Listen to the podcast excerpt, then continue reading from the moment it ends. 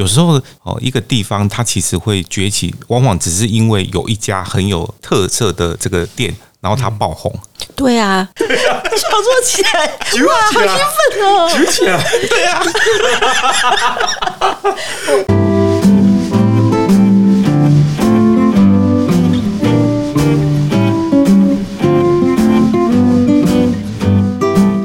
各位猪队友，大家好，我们是。猪队友一起飞，欢迎再度加入猪队友的行列，一起来掌握风口上的潮趋势。我们精心调配最具知识含量的营养配方，让你轻松吸取最能知识变现的职场技能。来介绍一下我们今天的猪队友有谁哦？我呢是科技及产业担当 Daniel，我是职涯及地方创生担当 Grace，我是时常换背景的酷小编。哦，那我们今天的猪队友一起飞。要来谈一个什么样的题目呢？呃，巷弄比街道更迷人哦，所以这个巷弄经济啊，是在一个崛起当中的一个趋势哈。嗯，所以我们来聊一下这个很有趣的这个呃这样的一个主题。为什么要聊这个巷弄经济呢？是因为呢，我们进驻在这个黄埔新村哈。在这样的一个文化的这个场域里面，诶，其实我们常常常就是这个大街小巷，左邻右舍都经常会会彼此会串门子嘛，哈。对，而且因为这些巷弄里面，大家其实哎。这个从这个点，然后变成线，然后又变成一个面，哎，嗯嗯，所以我们就观察到一个很有趣的一个趋势。假设我们以一个城市的这样的一个角度来看的时候，我们一般我们最常接触的一定是什么大马大马路，对，大马路啊，然后再来就大概就是街道，然后再来呢才是钻到这个巷弄里面去，对不对？对呀。然后其实你会发现，文青特别喜欢钻那个巷弄，哎，反而那个文青店都在那个巷弄之间，特别有味道。没错，因为它怎么样呢？就是越小的这个巷弄里面，因为这个呃房租相对来讲比较便宜嘛，嗯，那所以呢，它可能就会隐藏着很多的这种很个性的小铺啊，然后呢，像一些职人的商店等等的哈，文青的工作室啊什么的。对，因为他可以自在的做自己啊！你在大马路上那个房租实在是真的太贵了，太惊人了。他就变成要比较大众化的客群，可是我在巷弄的经济里面，我就可以找那种小众的客群，这样子，所以可以很有自己味道的一个品牌。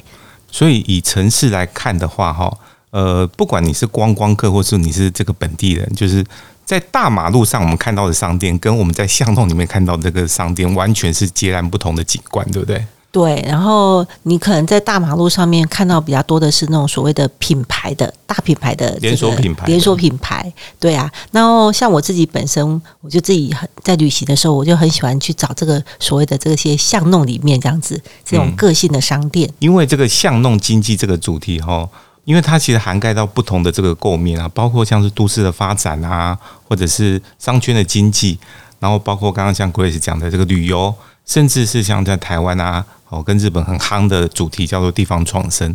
我觉得这几个构面其实都涵盖到，所以因为这几个构面刚好是我们这个这个视角库哈，其实都还蛮关心的一些面向哈。然后我们自己本身在这个黄埔新村，我们是在这个东二巷有没有，那么你会觉得同样是一个黄埔新村哦，你会发现一巷、二巷、三巷、四巷，哎，真的都有不同的风味哎。嗯，真的哎。所以，我我们其实就在这个主题系之下，那我们当然也很认真来参考一些书籍哈。那其实包括像这个呃前两年哈，呃马可波罗出版的一本这个南韩的作家摩宗林，他他是一个教授，也是一个这个都市发展的一个专家哈。他写了一本书叫做《巷弄经济学》哈。这本书其实还蛮有趣，推荐大家可以去看。然后我们大概就针对呃像这本书。哦，跟其他的一些我们收集到一些资讯内容，以及我们自己的一些观察跟这个小小的一些心得哈，它整理出了几个趋势，针对这个巷弄经济哈、巷弄文化哈这样的一个概念，来跟大家分享几个呃很重要的发展中的一个趋势。好，那首先我们来聊一个这个话题，叫做到底为什么呢？巷弄经济它可以成为一个一门显学哈？哦，那讲到这个巷弄经济，它为什么会成为这个显学哈？因为为什么会？变成流行这种好像很很时尚，然后是大家会，尤其是年轻人会愿意去追逐的哦，追求这样一个风格生活的习惯。为什么？其实会跟年轻人跟这个呃老一辈的人哈，其实对这个都市的喜欢生活这个场域是不一样的。呃，大家如果知道，其实不管在国外或是呃，尤其是在欧美啦，欧美国家会比较流行是老一辈的人，他其实比较喜欢住郊区。哦，他们其实不太喜欢，就是他会觉得工作跟我居家生活的场域要把它分开。所以你们看那个纽约哦，或者是伦敦这些大的超大城市，你住在那个市区的一定是年轻人。年轻人，或者是说消费比较能力比较差的，甚至是贫民窟之类的哈，那真正是有钱的人哈，你要豪宅一定是在郊区，对他们宁愿用通车通勤的时间来换取这个生活环境的品质的这种更更高的这种追求，因为生活环境其实就应该要比较舒适啊，哈。对，呃，但是呢，其实呃，新一代年轻人哈，他们就不一样，他们的想法是希望工作跟生活的居家的这个场域哈，最好是在一起。所以他们就喜欢住在城市里，嗯，哦，那年轻人喜欢住在城市里，但是他们又没办法去住那种很贵、很贵的这个物价啊，或者是房价很贵的地方，所以他们就选择躲到那个巷弄里面去了，啊，哦，巷弄里面一定是可以找那种便宜一点的，一定比大马路便宜嘛？对，或者是比较。呃，大家都知道说有什么蛋黄区、蛋白区嘛，所以我一定是找那个相对来讲房价便宜一点的区段。那我不可能是一假设我是台北人，我不会说一下我就有办法去住到新一区、住到东区去嘛。哦，我大概就是往往尽量往边陲的地方。所以说，因为年轻人他这样的这种呃生活方式的这个选择的改变哈，就促使了诶城市里面啊，它在不同的区块就各自会发展出不同的特色。哦，所以说像纽约啊，就会有什么呃上东城、什么西村哦，那大家也知道什么布鲁克林等等的，诶，它不同的区段本来好像有时候我们以以前会有一些偏见，说它是属于哪一类的基层的人在住的地方，或者说哪一种种族的人在。呃，住的地方，可是后来就不一样。它慢慢的有这些年轻人，甚至有稍微消费能力高一点的人住进去以后，诶，他就带动那个区块的发展，所以他就会创造出在城市里不同的区块的不同的生活风格。那如果说这个以韩国的这个首尔来讲，哈，你看到他在不同的地方，像是宏大或者是梨泰院，哦，或者是圣水洞等等的地方。一定也会呈现出这种不同的这种生活风格。这个两代的这个人，他的这个喜好完全不一样哈。老一辈的人他喜欢去逛什么百货公司啊、大卖场啊，哦，这种 shopping mall 这种呃，就是比较大型啊哈，大型然后连锁的这样的一个品牌。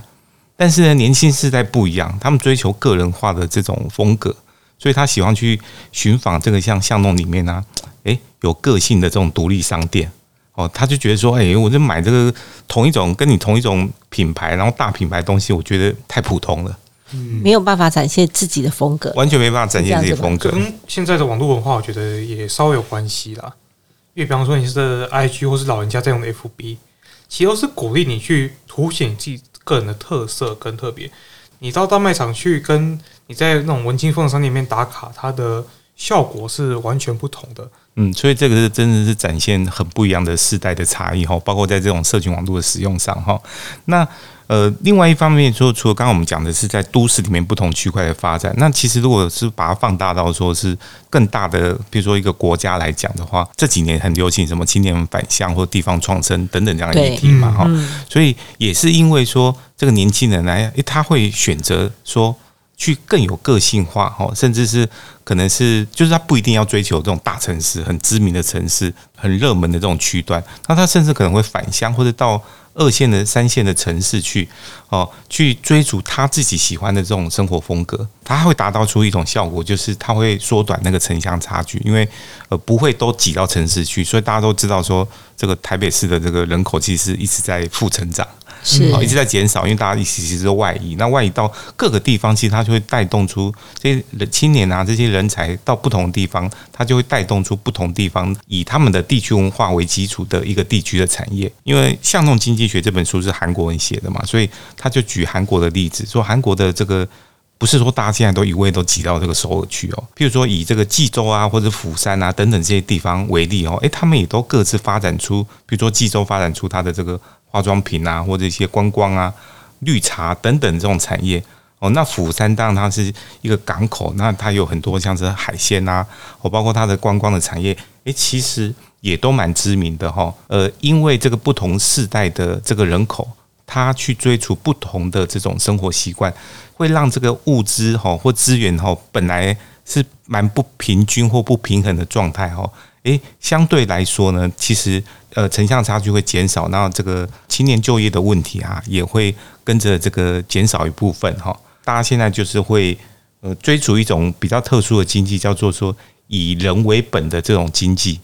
啊，那以人为本经济重点哈，比较不像像过去的概念，就是说，哎，我就是要把这个整个经济的规模、市场规模把它做大，然后把这个所得或利润重新去分配，好让不同的阶层都可以雨露均沾嘛，哈。现在会觉得说，以人为本的经济其实是要利用这个刚刚讲的说，哎，这种不同地区的这种个性化，然后来透过大家去追逐生活品质的提升，或者是去。呃，个人的这些自我价值的这种创造，哈，来带来一些新的工作机会，然后创造一些新的这种产业的形态出来。那在这样的一个趋势下，就是呃，形成了我们所说的这种比较个性化的这种巷弄经济的这种产生。对啊，其实今天我们谈的这个巷弄经济，吼，对这个很多的年轻人来讲，我觉得真的可以，诶，好好的这个思考一下这样子，就因为这个。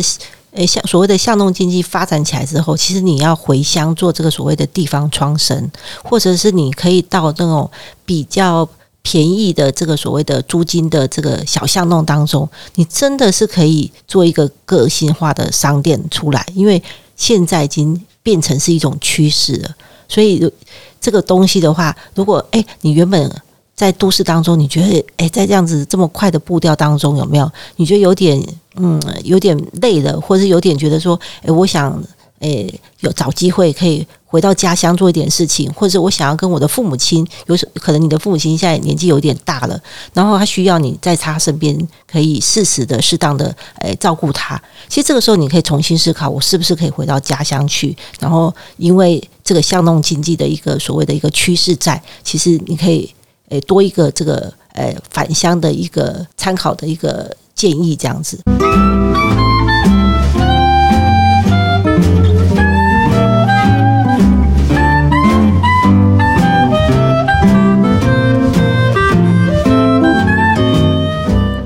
欢迎回到猪队友一起飞。那我们今天聊的是一个呃，可能还蛮贴近大家的生活的一个题目。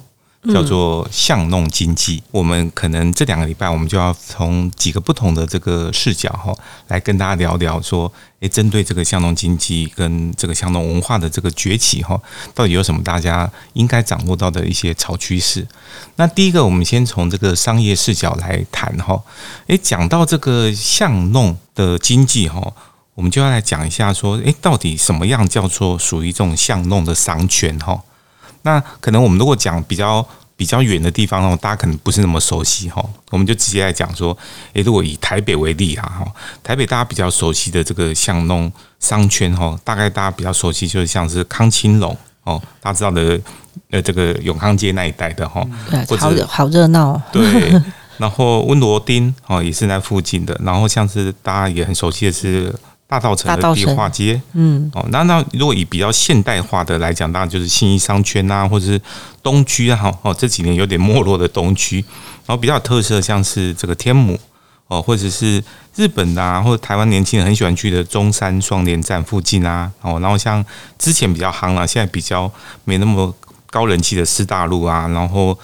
呃，赤峰街等等的哈，这些都属于这种呃比较典型的这种巷弄商圈。那到底这个巷弄商圈哈，跟一般的商圈呢有什么不一样呢？我们根据这个巷弄经济学这本书，它的一个分析哈，大概它把这种传统的商圈大概分成几类哈。就是像是核心商圈，大概就是超大型的哈，嗯，超核心的蛋黄区嘛，对对对，蛋黄中的蛋黄之类的哈。那另外当然是像是哎街边的哈，好，其次的大概就是街边的商圈哦。那另外当然就是哎，只要有大的这种百货公司或者是购物中心的，一定它会在周边会形成一个百货商圈。好，比如说在高雄可能就是这个巨蛋。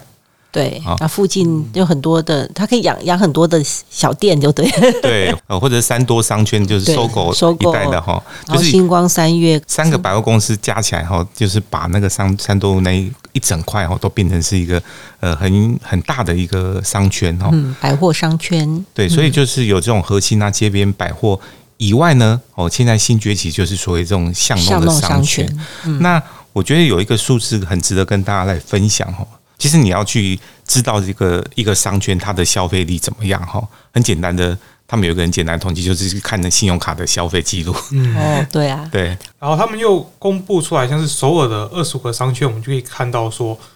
他们最关注的商圈中，巷弄商圈在二这二十五个里面就高达十个，哇，占了四成哎。对，而且很夸张，的是它的平均成长率最高达到十五点三 percent。哎，这个是一个很可怕的数字，在所谓的经济学信用卡消费的数据当中，哦，所以巷弄商圈的成长率十五点三是是在这各各种的类型的商圈里面是排名第一的欸。没错。那其他的呢？就像诶刚刚讲到另外三种，他们归类做传统商圈，像是街边啊、核心啊、百货商圈，最高的街边商商圈也只有八点九 percent，而我们最常听到的百货商圈也只有四点九 percent 而已。这样子只是很明显的可以看出来，这个巷弄商圈的消费力是这个勇冠群雄哎。对啊，居然是百货商圈的将近三倍哎，哦，所以很明显就知道说，哎、巷弄商圈哈是一个趋势，对不对？而且你不觉得很好玩的是，如果这些大型的品牌，尤其是这种连锁品牌，它进入，如果它是深入到这种呃比较社区或巷弄街街区里面去的时候，你其实会觉得说它蛮格格不入的、欸它就不适合那种。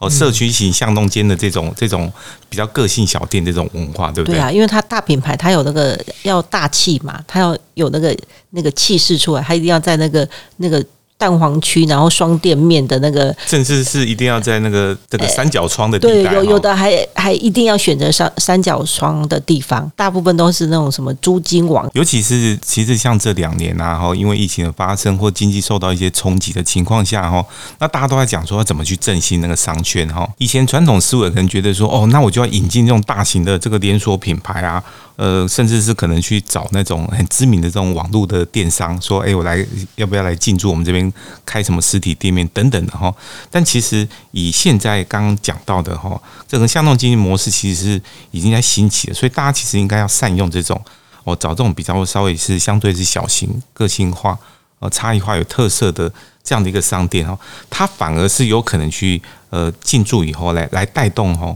这个你的这个商圈，对，哎，反而是有点小兵立大功，有没有？嗯哎，有可能会出奇制胜哦。对，出奇制胜，因为在这个年代，你说要这么大的投资，本来就是风险也相对性是比较高。那如果我们有掌握到这个潮趋势，已经知道这个巷弄经济有没有这样子的一个趋势所在，诶，或许我们可以这个小而美有没有？然后诶，反而能够异军突起哦。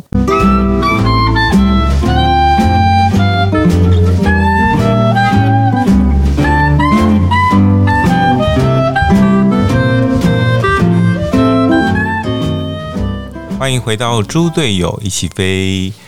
那我们这两期啊，我们都在聊这个巷弄经济的趋势哦。嗯，街头巷尾哦。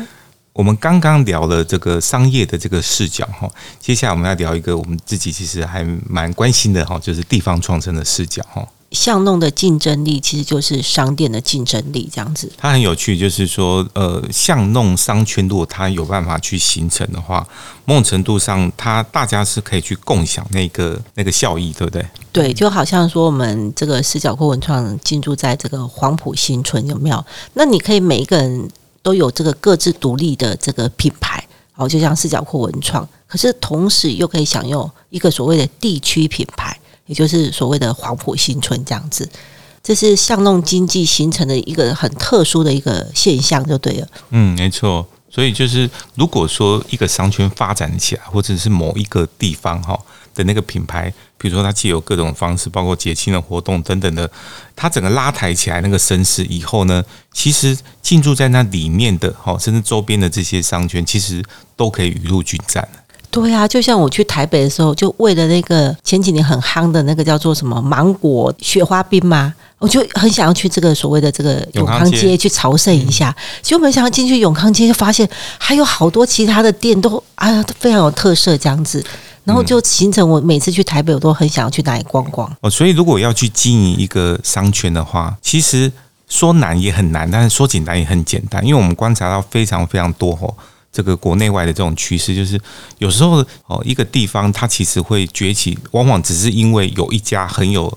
特色的这个店，然后它爆红。对啊，就像我们那个雾台一样，就因为一开始有一家的卖那个爱玉冰的，有没有？真的非常好吃，它有那个几种口味，还有卖那个什么小米爱玉冰这样子。那因为它的爱玉是手工做的，那所以就形成那间店每天在那边排队。我一阵子没去之后，再去的时候就发现，哇，周遭全部都繁荣起来了耶！有卖那个什么小米甜甜圈啊，有卖什么山猪肉啊，然后所有的这个村子里面的长老就纷纷的穿上他们传统的服装，在在路上走来走去，哎，就感觉上哇，好有特色哦。就以前可能只有在樱花树开的时候才有所所谓的这个游客，哎，现在好像一年四季大家都觉得说，哎，也可以上上去吃吃这个爱玉冰这样子。所以本来是一个哈一个山区，它必须要申请这个乙种的鹿山镇才能够进去。没想到爆红以后，哇，好多人真的是这个从各地哈，尤其从这个南部啊，就涌进这个游客就涌进了，然后就整个带动了这个一个原住民的一个很有特色的部落哈。对，其实它那边的风景是真的很漂亮，可是如果没有一家这个店让你可以歇歇脚坐下来，好像那个凝聚的力量吼，好像就少了那么一点。然后现在我其实还蛮想是晚上去，因为我发现那天去的时候发现好像有一些酒吧这样子。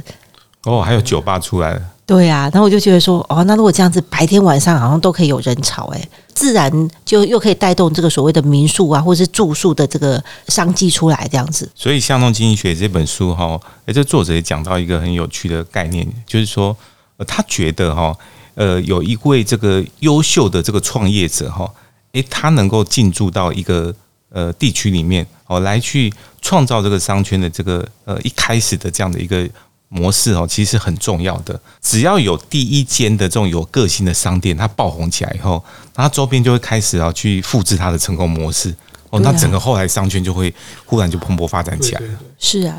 就像那个卖爱玉的旁边，一定也会一堆爱玉冰的那个 对对对对，一样。那有些人不不愿意排队的，就会去吃那个别的。对对对，是对啊后来的，而就像那个永康商圈一样，现在就已经不只是只有这个诶芒果冰了啊，还有各式各样的这个特色小吃都有了，这样子。啊，其实讲到这种吼，由一个单一的这个商店去带动整个地区的发展的，还有一个大家应该算是耳熟能详的例子，叫做光华商圈呐、它在当年也是由一间也是所谓的光华商场，大概在高架桥下面，然后再去慢慢的发展繁荣起来，然后才会带动那边整个地区，然后那边有有所谓的有食有卖吃的，然后有各种的电脑配件，然后各种店家入驻。像现在这种繁荣的这个 光华商圈，对，到现在其实虽然光华商场已经拆除了哈，但是它现在那个商圈还形成，而且在那个呃各个巷弄里面还是有卖这种跟这个电脑啊，还有山西产品哦周边啊相关的这些东西。目前还是这个真的是北部哦最大一个群聚的一个地方这个哈。很成功的例子。那除了刚刚我们讲到说第一间那个很成功的那个店以外哈，呃，要形成这样的一个巷弄经济，还有一个。呃，非常重要，而且是有决定性的这个因素哦的要点呢，其实就是职人，尤其是呃日本的这种职人精神，然后慢慢就是呃台湾也是深受的影响嘛，哈。讲到这个地方创始人，其实或者是所谓的这种巷弄经济啊，呃，很重要，也就是因为要走这种个性化的这种店铺嘛，哈。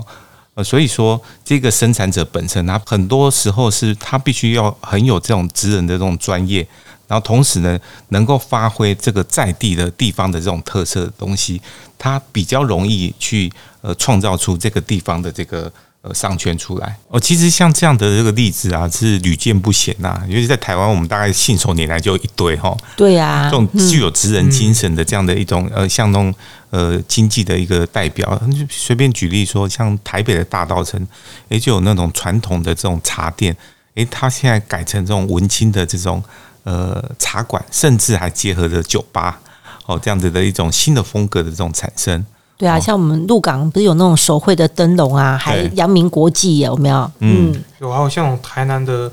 印章刻印，还有这种帆布包，现在都做的非常文青，非常厉害。哎，真的哎、对啊所以去台南都一定，这年轻人一定要去买。去买那个帆布包有没有？像这样子有这种职人的这种精神哈，跟这种地方特色的这种产业的注入哈，诶，确实它会带动哈这样的这种不同的巷弄呃文化跟巷弄经济的这种产生。而且这个巷弄经济学这本书的作者，他有特别提到一个东西哦，说像这样子哦，以这种各地区的这种传统文化为基础哈，然后呢，可以去发展出这种诶结合新旧并存，然后很多元的这种别具风格的的这样的一种特色产业哈，它会是一个巷弄呃经济很重要的一个未来。然后他特别提到了几个重要的这种新的这种关键的角色哈，一种就是他觉得这个文化气化。他觉得这种文创产业是需要有一个很厉害的有类似这样这种气化的这种这个角色哈。另外搭配像有一些的这种社会型的企业哈，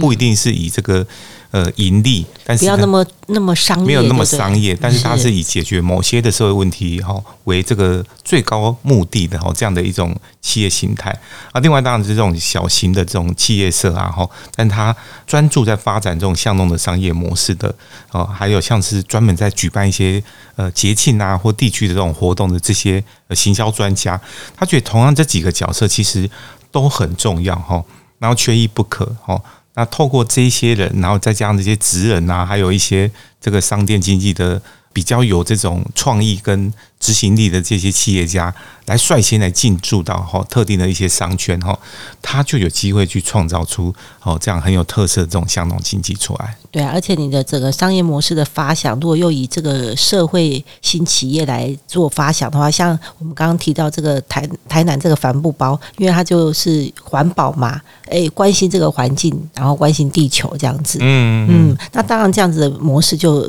更增加了这个它成功的一个因素在里面，这样子。哦，那这一集其实我们分享了这个有关于巷弄经济的呃几个关键的发展的指标哈，包括是商业以及这个地方创生。那我们下一集的节目啊，会继续来就这个观光旅游哦以及都市发展这两个面向啊，来跟大家来一起来讨论这个巷弄经济的发展。那我们每个礼拜一的下午五点会准时更新，跟大家在云端碰面哦。我们现在先跟大家一起说拜拜拜，大家拜拜，拜拜。